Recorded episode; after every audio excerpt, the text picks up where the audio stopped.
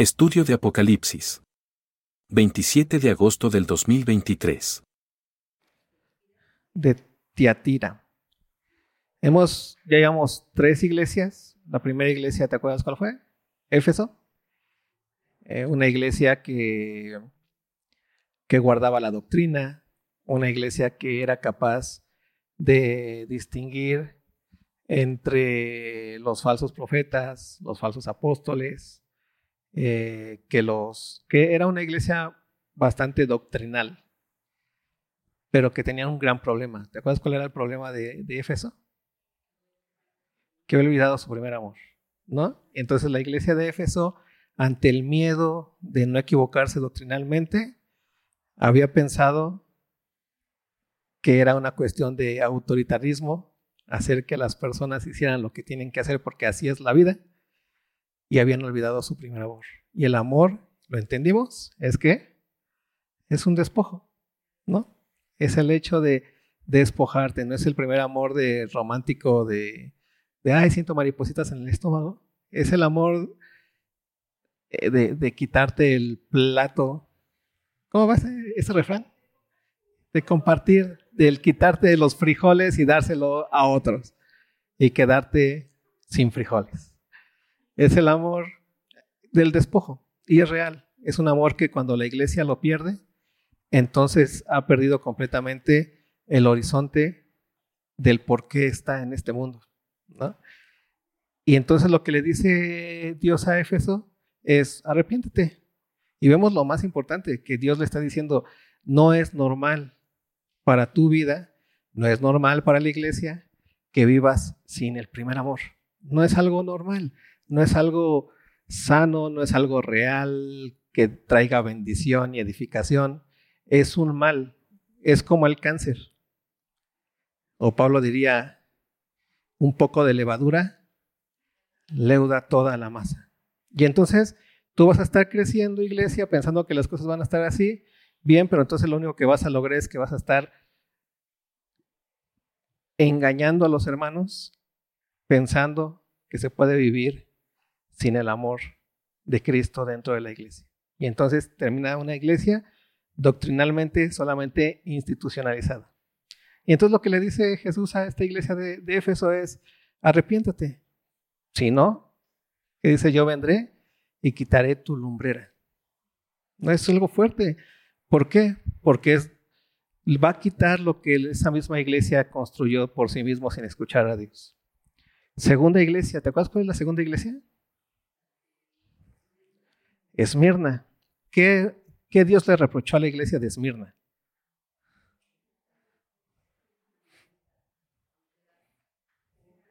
Mejor dicho, ¿qué le dijo Dios a la iglesia de Esmirna? y aparte le dijo cosas muy fuertes. ¿no? Cosas que no le dijo a Éfeso. Le dijo, vas a, el diablo va a tomar algunos y los va a meter a dónde? A la cárcel. Vas a tener persecución como nunca. ¿Por cuántos días? Diez días. ¿Qué más les dijo? La motivación divina esa iglesia. ¿Sé fiel hasta cuándo? ¿Hasta que ya te quede poco tiempo? No, ¿hasta dónde? Hasta el último suspiro. ¿Cuál es qué es ser fiel hasta la muerte? Lo tenemos muy claramente con Jesucristo en el Getsemaní. ¿Qué, ¿Qué ocurrió con Jesucristo en el Getsemaní? ¿Te acuerdas? ¿Qué decía Jesucristo al Padre?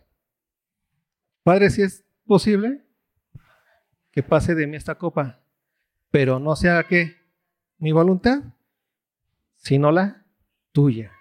¿Y fue fiel Jesús ante la voluntad del Padre? ¿Y cómo fue Jesús fiel ante la voluntad del Padre? ¿Cuál fue la voluntad del Padre? Que muriera. ¿Y fue fiel hasta dónde?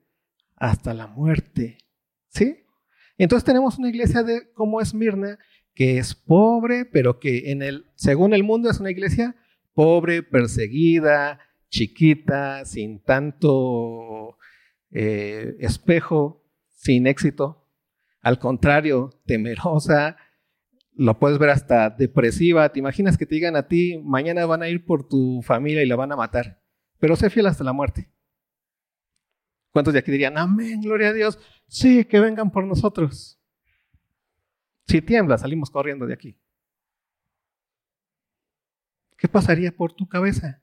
Habría que ansiedad, me imagino. O sea, miedo. Y si de repente los agarran y ven cómo y ves cómo matan a tu familia, ¿qué habría? Tristeza, dolor. ¿Te das cuenta de lo que es el cristianismo? De los maduros. Porque es amor, es fidelidad a quién? A Dios, que se refleja en amor a quién? A los otros. Esto es importantísimo entenderlo porque esto es la iglesia madura. Es una iglesia a la cual Dios no le reprocha absolutamente nada. Y no solamente eso, sino que le da otra carga. ¿Para qué? Para que sean ejemplo de quién es aquel Señor de esa iglesia. ¿A quién va a ser ejemplo? A los de afuera. ¿Sí? Iglesia de Esmirna, una iglesia madura completamente. Y tan madura que son capaces de vivir toda esta persecución y ser fieles hasta la muerte. Tercera iglesia, ¿te acuerdas cuál fue la tercera iglesia? Pérgamo. ¿Cuál era el problema de Pérgamo?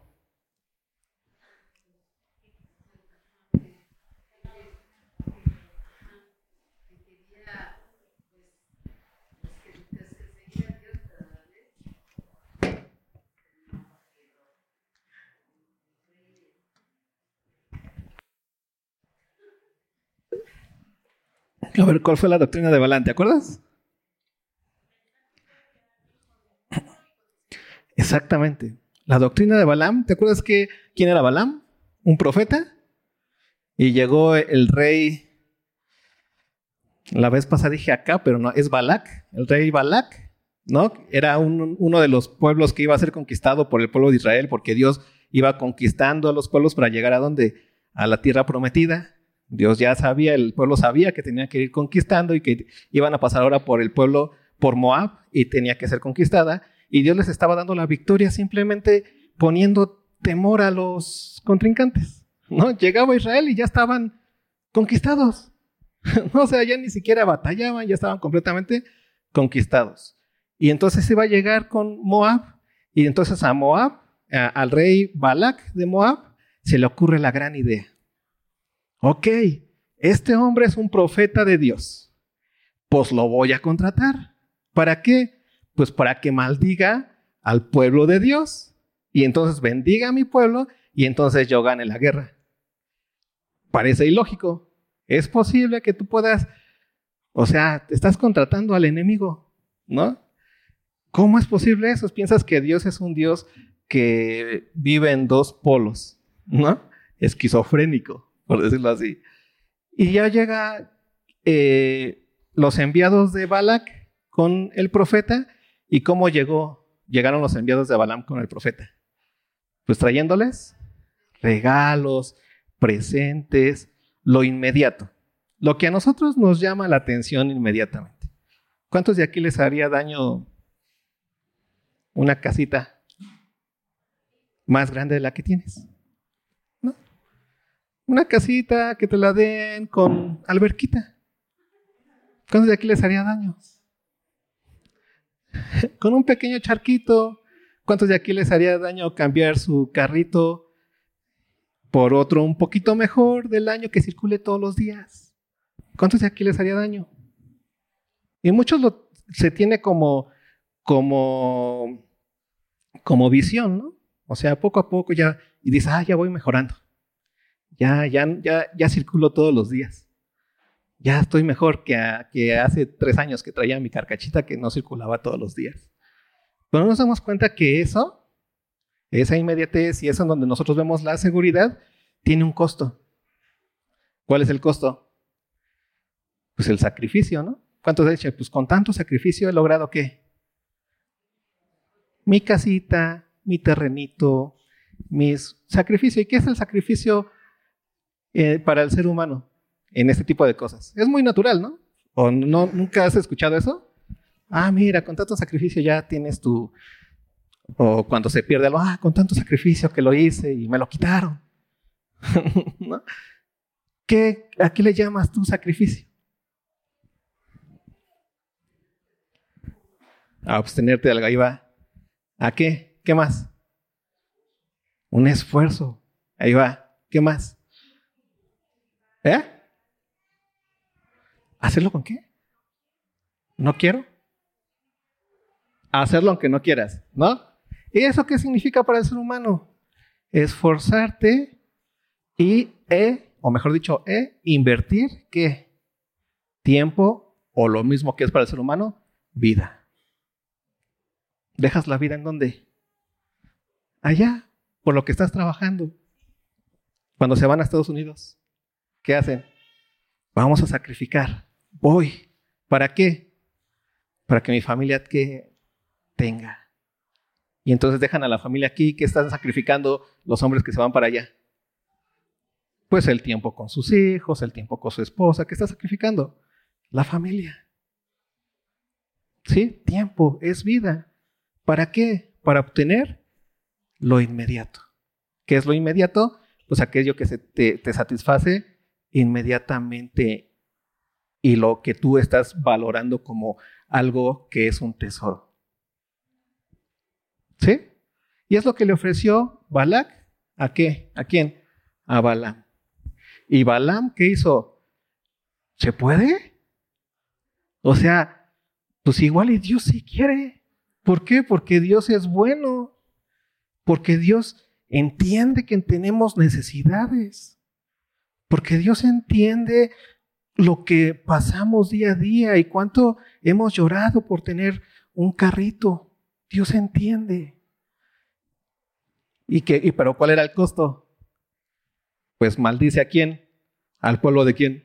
De Dios. Pero ¿qué es lo que pasó por la mente de Balaam? Pues a lo mejor si Dios quiere que maldiga a su pueblo. Déjame, déjame, le preguntamos. Y ya llegó el primer punto y que eh, la primera pregunta, ¿y qué fue lo que le dijo Dios a Balaam? No. ¿Qué los, ¿Por qué los tienes ahí? Sácalos de ahí a esos enviados. No tienen nada que ver contigo. No vas a maldecir al pueblo. O sea, le dijo claramente. Y después, Balaam, así como, ay, ya ni modo, no quiso Dios. Le, bueno, pues es que Dios no quiso, no es por mí, hermanos. Es porque Dios, ¿no? O sea, Dios es como raro. No es por mí, yo no tengo el problema que en eso, pero pues ahí va. Llegan por segunda vez. ¿Y qué pasó? Le duplicó, pero otra vez ¿qué pasó por la mente del buen Balam. Ya me dijo Dios que no. Ya lo dejó claro. Pero a lo mejor ahora sí quiere. Ahora sí ya vio que sí me están dando algo chido, Dios. O sea, hasta lo podemos usar para el pueblo. ¿No? Nos podemos traer esas riquezas para que esté bien el pueblo también. Y pues es que, Señor. ¿Y qué le dijo Dios? ¿Quieres? Date a ver. ¿No? Ve. ¿Y qué hizo Balaam luego? Luego, sí, que bien, vamos. Y bien temprano hizo sus maletitas y dijo, ahí nos vamos para allá. Y después a mitad de camino, ¿qué pasa? Un ángel de Dios se le presenta, Balaam no lo ve, ¿quién lo ve? La burra, y la burra no, no camina, no camina, y, el Balaam se enoja porque, no, Dios me, me envió, tengo que cumplir su voluntad. ¿Te acuerdas? La primera vez fue un, Dios dijo que no, pero pues tal vez se equivocó su voluntad, le voy a volver a preguntar como que dudó. Y acá no, ¿por qué? Porque Dios ya me cumplió lo que yo lo que quiero. Esa es la voluntad de Dios y se va a cumplir, ocurra o no ocurra, quiera o no quiera. Y el burro ahí no quería caminar y no caminaba. Y se enoja Balaam con el burro. Y, Dios abre la boca del burro. Y el burro que le dice, pues, ¿qué tienes conmigo, morro? O sea, yo no voy a caminar por allá, por allá está el ángel. ¿Quién entendió más la voluntad en ese momento de Dios? Pues el burro. Pero ahí Balaam que dijo, no, Dios no cambia de voluntad, vamos a seguir adelante. Y seguimos adelante. Pero antes, cuando Dios le había dicho que no, ¿qué hizo Balaam? No, a lo mejor sí cambia de voluntad. ¿Por qué es importante entender lo de la doctrina de Balaam? Porque lo que vamos a ver ahorita con, con la iglesia de Tiatira. Nos va a hablar de una mujer, de una profetisa que se llama Jezabel. Y básicamente es lo mismo. Y yo quiero que quede muy claro todo esto porque dentro de toda la situación que estamos viendo con respecto a las iglesias en el Apocalipsis, es muy claro, es, muy transparente cuál es el asunto con la iglesia de Cristo en estos tiempos. ¿Qué es lo que Dios quiere con la iglesia de Cristo en estos tiempos? ¿Cuál es el problema de la iglesia de Cristo en estos tiempos? Es importantísimo entenderlo. Si no lo entendemos, vamos a seguir pensando como Balaam, o vamos a seguir pensando como Jezabel, o vamos a seguir pensando como los que soportaban a los nicolaitas. Y vamos a seguir pensando que los no querer, no querer vivir como los de Esmirna, pensando que eso no es del cristianismo, que eso es para los que les cayó la mala suerte cristiana. Ni modo, él, estaba, él, él les cayó la época de la persecución. A mí ya no, eso ya se terminó, hay que vivir bien. Logramos el sentido de Balaam. Y es importante que entendamos el Apocalipsis como la revelación de la voluntad de Dios, de lo que Dios quiere que ocurra en la iglesia y cómo Dios quiere que la iglesia sea en este mundo, en este último tiempo, en donde Dios ya ha puesto a la iglesia como columna y baluarte de la verdad, y en donde tú y yo como cuerpo de Cristo somos, somos aquellos que hacemos visible lo invisible de Dios. Somos los que mostramos el corazón de Dios a quién? Al mundo. Somos los que juzgamos al mundo. Somos los que no somos, estamos siendo juzgados por el mundo. Somos los que realmente tenemos la capacidad de separar lo que son tesoros, que son vanos, que la polilla y el orín corroen, y caminar a tesoros reales, crear cosas reales que son los tesoros en los cielos, en donde la polilla y el orín no corroen. Por eso esto de la doctrina de Balaam, se lo repito una y otra vez, y los voy a repetir una y otra vez, porque en verdad necesitamos tener un cambio de pensamiento y comprender el amor como despojo y comprender que no puedes servir a dos señores, que no puedes estar y tener lo que el mundo te ofrece y tener lo que Dios te ofrece. Y hoy vamos a verlo más claramente con Jezabel. Vamos a Primera Reyes. Primera de Reyes.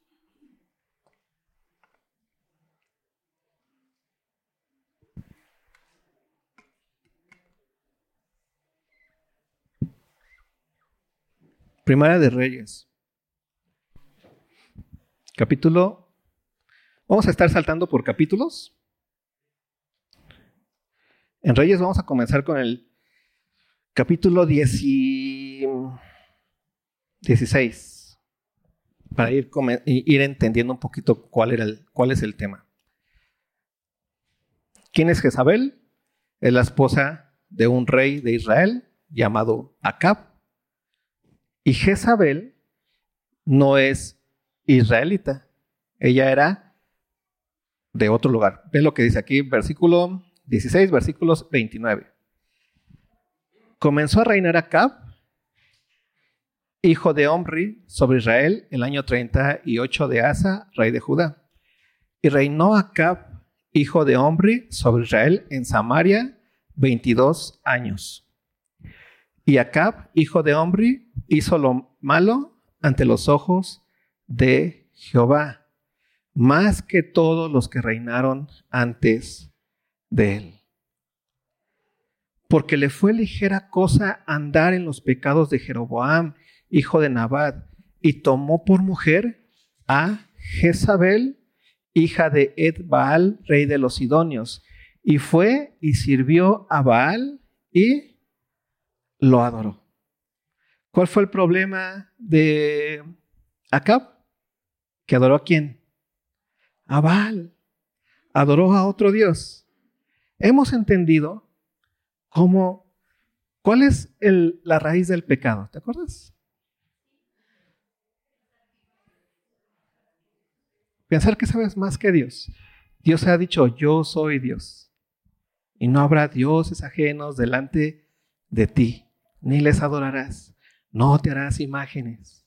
Eso lo sabía perfectamente Acab. Pero ¿qué dijo Acab? No. Pero su no no está condicionado en el hecho de que Acab eh, dije, ah, no, sí, ese es Dios, Balaam es Dios porque ve qué hermoso es. No, sino por lo que iba a obtener a través de humillarse delante de Baal. La alianza que ocurrió con el casamiento de Acab y con Jezabel llevó a cabo una alianza fuerte económica entre dos pueblos. De hecho, eso pasaba mucho anteriormente, cuando se casaban los reyes. ¿Qué ocurría? Bueno, el príncipe de tal con la princesa de tal, ocurría una qué? Alianza comercial entre los dos pueblos, algo que se llama hoy los tratados de libre comercio. ¿Sí? ¿Y eso qué trae los tratados de libre comercio? Trae que si en mi casita, bueno, en mi terrenito, en mi paisito, solamente siembro frijoles, pues tal vez voy a tener mucho frijol, pero llega un momento en donde me hastío un poquito del frijol y necesito que de otro lado me vengan a traer qué? Triguito que solamente se da allá. Y entonces para hacer eso más sencillo y más padre hay que hacer una alianza. Yo te doy yo te doy frijol a ti y tú me das trigo a mí y ahí nos vamos poco a poco enriqueciendo. Las alianzas lo que hacen entre países es que puedas tener de todo y te sientas cada vez más rico, más conforme. No solamente vas a comer frijolitos que se dan en tu tierra, sino también vas a de repente comer café turco. Y hasta dices, oh, a ver, ¿qué es café turco? ¡Wow! Y te sientes hasta así como que importante. Y eso es lo que pasó con quién? Con Acab y con la alianza con quién? Con Jezabel. Y entonces, ¿qué hizo Acab? Se humilló y adoró a quién? a Baal, para lograr esa alianza que le iba a traer un beneficio inmediato. Por eso la adoración de, los reyes cuando se someten a los otros dioses no es nada más porque vieron al Dios bien bonito, es porque lo hacen por la inmediatez que te va a traer. En, en pocas palabras, es interesada. ¿Sí? Yo me arrodillo delante de él, pues porque sé que, pues, que no importa, o sea, no pasa nada. Pues nada más es ir ahí y hacer un que otro sacrificio, ¿no? Y como que eso sí está, lo hago, pero en mi mente yo no lo estoy haciendo. Y eso va a traer bien bienestar a nosotros, nos va a traer prosperidad. Pero Dios que dice, estás poniendo tu confianza y tu idea de prosperidad en otro Dios. Yo te he dicho que yo te voy a prosperar, yo te voy a dar, yo te voy a que a cuidar. Mis frijolitos que vas a tener ahí están en la tierra donde fluye leche y miel. Yo soy tu proveedor. Yo soy tu sustentador. Pero cuando comenzamos con la aliancita para lograr el interés inmediato, ve lo que ocurre con Acab y con Jezabel. Em, ¿Dónde me quedé? E hizo también Acab una, no, ve lo que ocurrió. Se, fue, sirvió a Baal y lo adoró. Y ve el versículo 3. E hizo altar a Baal en el templo de Baal que él edificó en Samaria. Así se firmó el tratado de libre comercio entre esos dos lugares. ¿no? Aquí los, dos, los dos dioses caben. Aquí los dios dioses, los dios dioses son compas. Aquí podemos vivir tolerantemente. Y ve lo que sigue diciendo. Em, e hizo a cabo una imagen de acera, haciendo así a cabo más que todos los reyes de Israel que reinaron ante, antes que él, para provocar la ira de Jehová, Dios de Israel. En su tiempo y él de Betel reedificó a Jericó. A precio de la vida de Abraham, su primogénico, echó al cimiento, y a precio de la vida de Segub, su hijo menor, puso sus puertas, conforme a la palabra que Jehová había hablado por Josué, hijo de Nun. capítulo 17. Ve lo que ocurre también con Jezabel. Entonces Elías Tisbita, si sabes quién es Elías, no te olvides de esa parte. Entonces Elías Tisbita, que era de los moradores de Galad, dijo a Acab, vive Jehová, Dios de Israel, en cuya presencia estoy, que no habrá lluvia ni rocío en estos años, sino por mi palabra. Y vino a él palabra de Jehová diciendo, apártate de aquí y vuélvete al oriente y escóndete en el arroyo de Kerit, que está frente al Jordán beberás del arroyo, y yo he mandado a los cuerpos que te den allí de comer. Y él fue e hizo conforme a la palabra de Jehová, pues se fue y vivió junto al arroyo de Kerit, que está frente al Jordán, y los cuervos le traían pan, y los cuervos le traían pan y carne por la mañana, y pan y carne por la tarde, y bebía del arroyo. Pasados algunos días, se secó el arroyo porque no había llovido sobre la tierra. Dios, ¿qué ocurrió? Dios se enojó con Acab ¿Y qué hizo? Ah, bueno, ya no vas a tener para comercializar. No no va a llover, no va a haber agua, va a haber qué? Hambruna. ¿Y la sequía qué trae? Pues hambruna. ¿No? Y ve lo que sigue ocurriendo con Acab.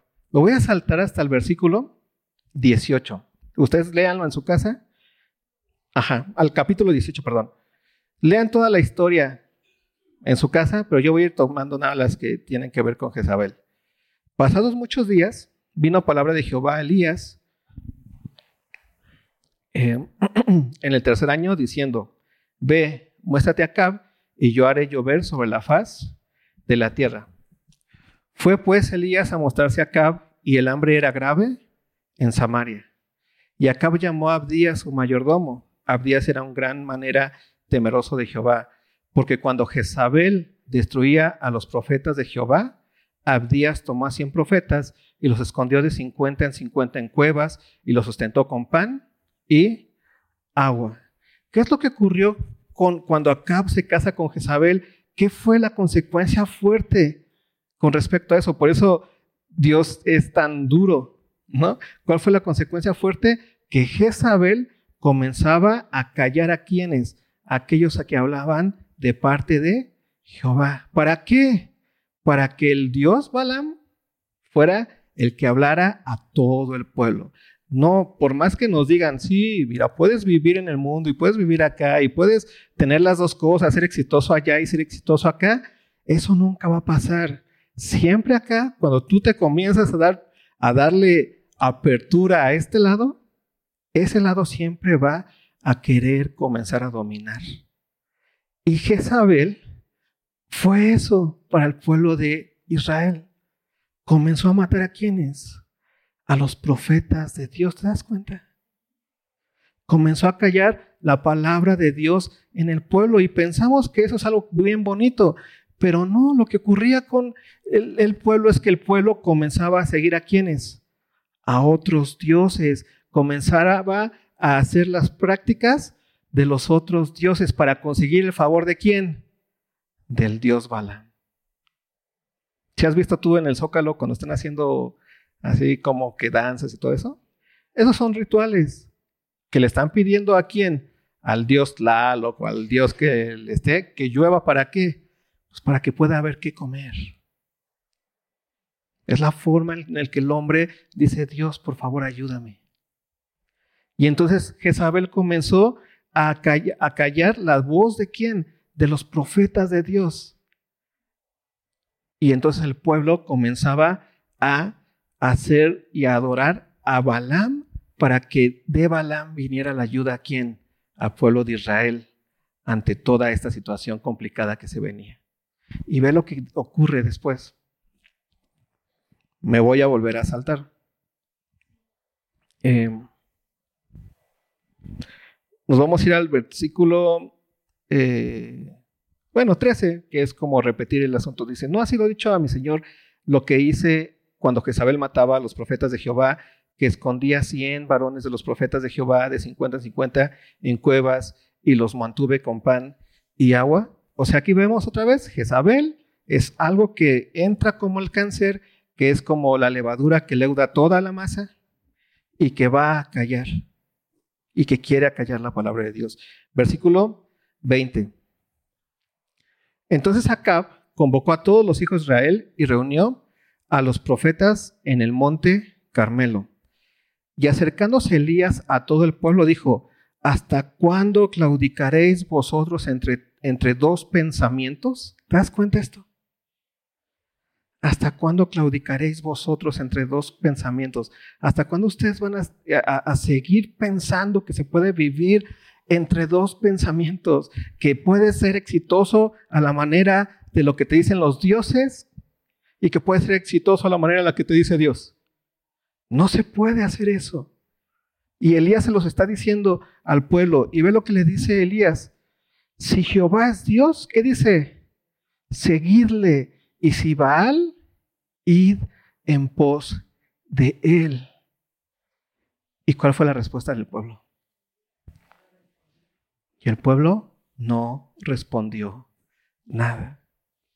Y aquí tenemos a un Elías, al profeta de Dios, que está hablando y les está diciendo, hey, no se pueden servir a dos señores, la doctrina de Balaam, no se puede quedar bien allá y quedar bien acá, ya defínete, o sigues a Dios o sigues a quién, a Balaam, pero te tienes que definir, si sigues a Dios, sigues bajo las condiciones de Dios. Si sigues a Balaam, pues vete hacia las condiciones de Balaam, pero no piensas que puedes seguir a Balaam y a Dios al mismo tiempo.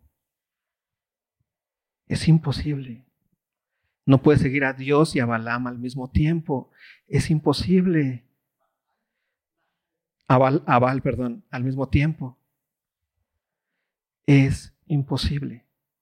Y lo que vamos a ver con la iglesia que sigue es el mismito tema. Es el problema de la iglesia que, que, vimos la semana pasada, Pérgamo, que bajo la doctrina de Balaam y que la toleraba, ¿qué ocurrió? pues terminaron adorando dioses ajenos, la iglesia. Pero ¿cuál es el problema? Que pensamos que podemos quedar bien en ambos lados. Que queremos los de allá, pero también queremos los de acá. Pero también queremos los de allá. Pero también queremos los de acá. Y en esos dos momentos, lo único que está ocurriendo es que estás claudicando entre dos pensamientos. Y Dios se pone como majestuoso, como el rey de reyes, señores, de señores, y te dice, si vas a seguir a Dios, síguelo. Si vas a seguir a Balaam, vete con Balaam. Deja de estar con Baal, vete con Baal. Deja de estar pensando, por favor, que puedes estar con los dos. y ve lo que termina ocurriendo. Ya después Dios se muestra, lo, ustedes lo van a terminar de leer, ya después Dios se muestra al pueblo, viene el momento en donde los profetas de Baal no pueden hacer que caiga lluvia, Dios se muestra al pueblo y entonces cae lluvia, ¿no? Ya lo, vamos, ya lo ustedes lo van a, a, a checar, pero me quiero saltar hasta el capítulo 20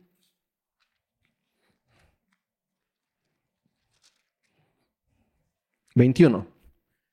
Porque otra vez, aquí se encuentra quién era Jezabel y toda la influencia que tenía Acab, en, en Acab, y por qué tenía esa influencia en Acab. Ve lo que dice.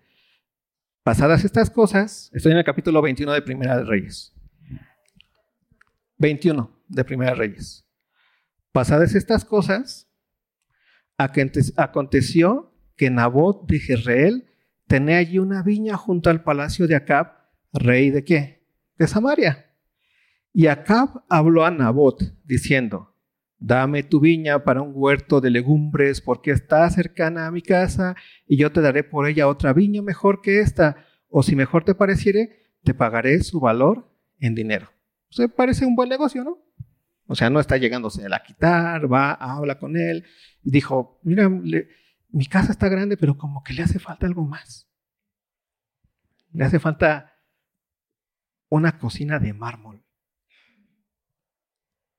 Y el que quería una viñita, porque pues, tenía de todo el joven, pero quería legumbres exactamente ahí. Y va con Nabot le dice, oye, véndemela. Y Nabot, ¿qué le dice? Es lo que ocurre. Versículo 3. Y Nabot respondió a Acab, guárdeme Jehová de que yo te dé a ti la heredad de mis padres. Y vino Acab a su casa triste y enojado por la palabra que Nabot de Jezreel le había respondido, diciendo, no te daré la heredad de mis padres. Y se acostó en su cama y volvió su rostro y no comió. Oye, ¿te das cuenta del, carácter de Acab? Y ese es el carácter del carácter de los que quieren estar acá y quieren estar allá.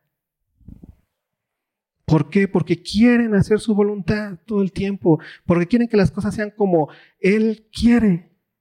Por eso no se pueden, no se pueden someter a la palabra de Dios. Es el mismo sentido del profeta Balaam, de la doctrina de Balaam. Él quiere que las cosas se hagan como Él quiere porque Él las quiere.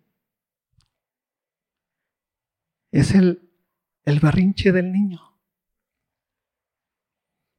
Pues yo quiero, no, pero en la casa tiene, no, yo quiero ese. No, pero ese no es tuyo, es del tu. No, pero yo quiero ese. Y las cosas se hacen como yo quiero.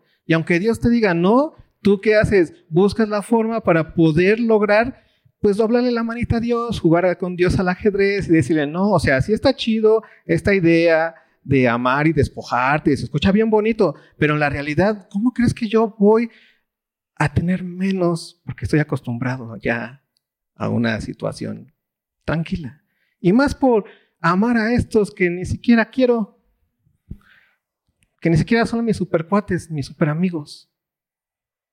¿Cómo crees que voy a invertir mi vida en, en, la iglesia cuando hay cosas más importantes que hacer? O sea, la iglesia no me va a dar. Ya está acá enojado, confundido, triste. Y ve lo que ocurre. Y vino a él su ayuda idónea. Qué belleza. Y vino a él su mujer, Jezabel, y le dijo, ¿por qué está tan decaído mi pequeñín? Chiquito pechocho, hermoso, bebé. ¿Por qué está tan decaído? ¿Cómo? Ah. ¿Por qué está tan decaído tu espíritu y no comes? Él respondió, porque hablé con Nabot de Jezreel, o sea, quiero yo el Mercedes. Porque hablé con voz de Jezreel y le dije que me diera su viña por dinero, o que si más, o que si más quería, le daría otra viña por ella. Y él respondió, yo no te daré mi viña. Y ve lo que le dice su mujer, su ayuda idónea. Y su mujer Jezabel le dijo, ¿eres tú ahora rey sobre Israel? A ver, vato, ¿quién es Nabot y quién eres tú? Yo no me casé con un mencito, ¿eh? Yo me casé con el mero mero, con el jefe, con el que mueve los hilos. Y ve lo que le dice, levántate y come y alégrate, yo te daré la viña de Nabot de Jezreel. Entonces ella escribió carta en nombre de Acab y la selló con su, con su anillo y las envió a los ancianos y a los principales que moraban en la ciudad de, con Nabot. Y las cartas que escribió decían así, proclamad ayuno y poned a Nabot delante del pueblo y poned a dos hombres perversos delante de él que atestiguan contra él y digan, tú has blasfemado a Dios y al rey y entonces sacadlo y apedreadlo para que muera y los dos de, y los de su ciudad, los ancianos y los principales que moraban en su ciudad, hicieron como Jezabel les mandó, conforme a lo escrito en las cartas que ella les había enviado, y promulgaron ayuno y pusieron a Nabot delante del pueblo. Vinieron entonces dos hombres perversos y se sentaron delante de él, y aquellos hombres perversos atestiguaron contra Nabot delante del pueblo, diciendo, Nabot ha blasfemado a Dios y el rey, y lo llevaron fuera de la ciudad y lo apedrearon y murió. Después enviaron a decir a Jezabel, Nabot ha sido apedreado y ha muerto. Cuando Jezabel oyó que Nabot había sido apedreado y muerto, dijo a Acab, levántate y toma la viña de Nabot de Jezreel, que no te la quiso dar por dinero, porque Nabot no vive, sino que ha muerto. Y oyendo Acab que Nabot era muerto, se levantó para descender a la viña de Nabot de Jezreel para tomar posesión de ella. ¿Te das cuenta de que esto es todo completamente lo contrario al amor. De que por eso no funciona el amor en el mundo a la manera de Dios, como despojo. De que cada vez que tú quieras ir en pos del mundo, estás dejando de edificar para la gloria de Dios y eso va en contra de tu hermano, de aquel que es edificado a través de los dones espirituales que Dios te ha dado. Tú eres un miembro dentro de la iglesia de Cristo. Y cada vez que no funcionas, que no llevas a cabo tu don, tu puesto como miembro dentro del cuerpo, no vas a edificar al otro y edificar al otro es amor. Pues en el momento en el que tú vas a edificar al otro, te olvidas de la, de la otra ganancia. Porque es amor en el despojo. Si quieres lo de allá, vas a tener que dejar que tu hermano muera de inanición. No se pueden las dos cosas. No se pueden las dos cosas. Y nosotros vamos a llegar a la iglesia de, Teatira. Y es una iglesia en donde Dios le dice, ustedes tienen ahí a la profetisa Jezabel. Y vamos a ver algo impresionante, algo muy duro dentro de la iglesia, porque esto es lo que significa la profetisa de Jezabel. Y la profetisa, de Jezabel es, tienes que conseguir eso que quieres inmediatamente, tú, tú, tú, para ti, aunque tengas que matar a otros. Tienes que conseguir las cosas que quieres, aunque no te importe la iglesia. Vive para ti. ¿Qué es esa tontería de que ámense los unos a los otros? Eso es para débiles. Tú consigue lo que quieres. Pasa por encima del que sea para tener tu viñita. Porque siempre lo que vas a, vas a conseguir y pasar por encima de lo que sea, siempre, siempre, siempre en el mundo para obtener las cosas que el orín, que, que, se corre, que se corroen, en donde ladrones minan y hurtan. Todas las cosas que cuando mueras se van a quedar ahí. Pregúntale a Cap, ahorita, ¿dónde está la viña de Nabot? Pero el cristiano ya tiene otro énfasis. Tú ya haces tesoros en el cielo, tesoros reales. La siguiente semana vamos a entrar ya directo a, la cuestión de la carta. Lo que quería hoy dejar en claro es, tengamos cuidado con la doctrina de Balaam, la doctrina de los Nicolaitas y la profecía de Jezabel. Porque lo que nos termina enseñando la profecía de Jezabel es, no te importa la vida del otro, que no te importe. Si te es un estorbo para conseguir lo que quieres en este mundo, pues mátalo.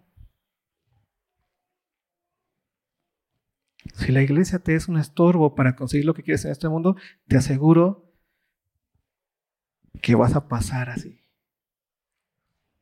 Vas a dejar que los hermanos mueran de, inanición a través de lo que tú puedes darles siendo un miembro que lleva a cabo el don que Dios nos ha dado para la edificación mutua dentro del cuerpo.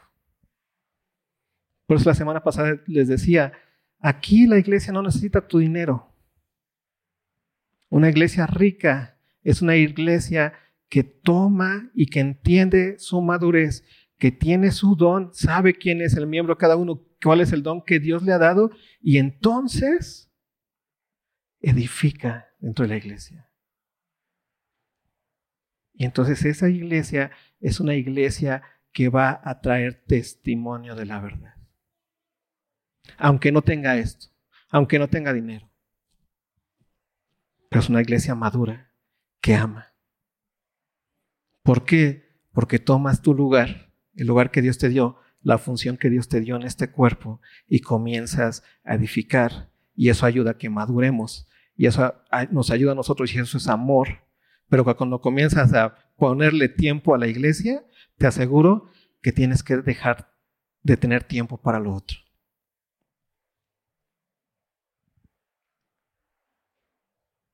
Y otra vez, ¿por qué tan importante el tema de la iglesia? No es para que, no es porque queramos hacernos ricos contigo, ni tener esclavos aquí, sino es porque la iglesia es el cuerpo de Cristo y Cristo es aquel verbo de Dios que ha hecho visible el misterio de Dios, que en Cristo seamos santos y sin mancha, y por eso la iglesia es columna y baluarte de la verdad, y por eso nosotros guardamos el testimonio del Dios perfecto, del que creó los cielos y la tierra, del Rey de Reyes y Señor de Señores. Y esa es la adoración completa. Y nosotros ya estamos en Cristo. Cristo ha resucitado. Cristo viene por nosotros y nosotros somos luz y sal en este mundo. Nosotros podemos decir, el mundo, ah, tenemos cielos nuevos y tierra nueva. Tenemos una vida eterna ya. Podemos desgastarnos en este mundo edificando a otros. Y la iglesia es el lugar donde ocurre eso. Y muchas veces hoy la iglesia simplemente es un lugar que recauda mucho dinero. Es el lugar en donde se lava el dinero. de Baal. Y ya vemos que tenemos un chorro de cosas. Ay, sí, mira, Dios está haciendo grandes cosas. Pero la iglesia sigue perdiendo tiempo en recaudar dinero. Pero la edificación real y la riqueza real de la iglesia es que cada miembro, con su función, edifique al miembro de de cada uno de los miembros del cuerpo de Cristo. Por eso tú requieres madurar, requieres crecer. ¿Para qué? Para que edifiques a otros, para que lleves a cabo un ministerio dentro de la iglesia, para que esta iglesia madure y sea luz y sal realmente en este mundo. ¿Sí? Señor, gracias. Ayúdanos a,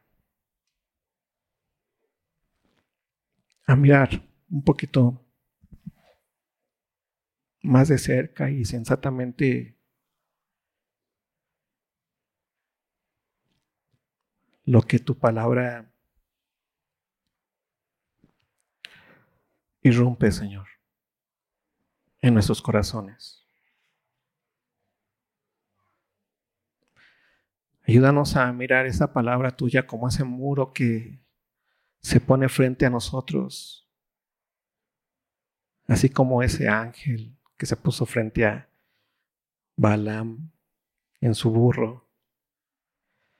Y ayúdanos a que veamos ese muro como una bendición para nuestra vida, Señor.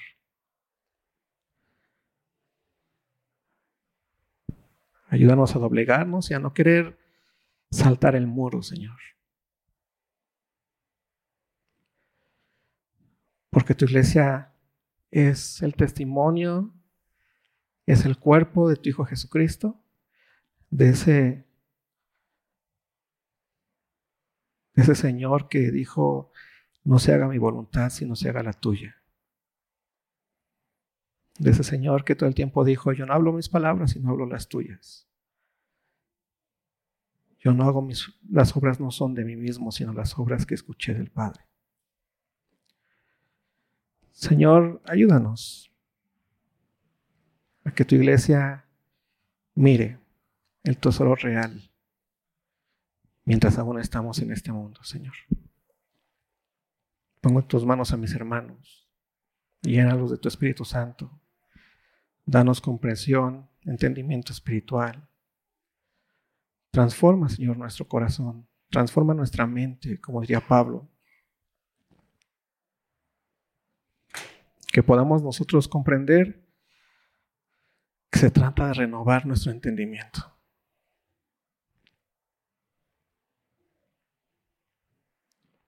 Que no es posible vivir entre dos pensamientos. Y gracias por tu palabra, Señor. Gracias por tu palabra que es viva, es eficaz y es más cortante que toda espada de dos filos, que penetra, que cruza el hueso, llega al tuétano, Señor. Gracias, Dios. En nombre de tu Hijo amado. Amén.